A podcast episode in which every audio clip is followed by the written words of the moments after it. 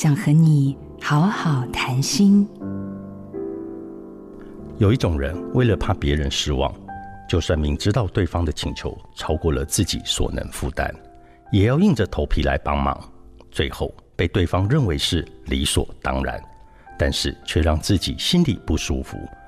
我就是这种人，朋友的请托、求援，我都来者不拒，甚至来借钱的，我也看在对方急需的情况之下，钱借出去了，朋友也没了。就这样的例子在我身上发生无数次，每一次都学不会教训。直到今年，我开始向内探索，这究竟是什么造成的？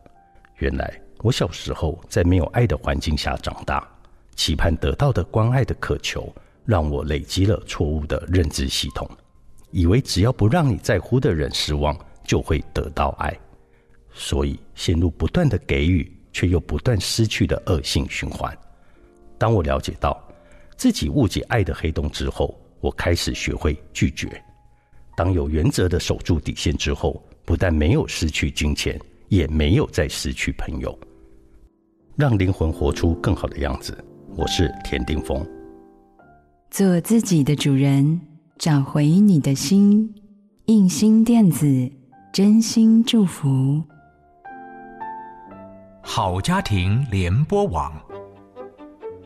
中部地区，古典音乐台，FM 九七点七；北部地区，Bravo FM 九一点三。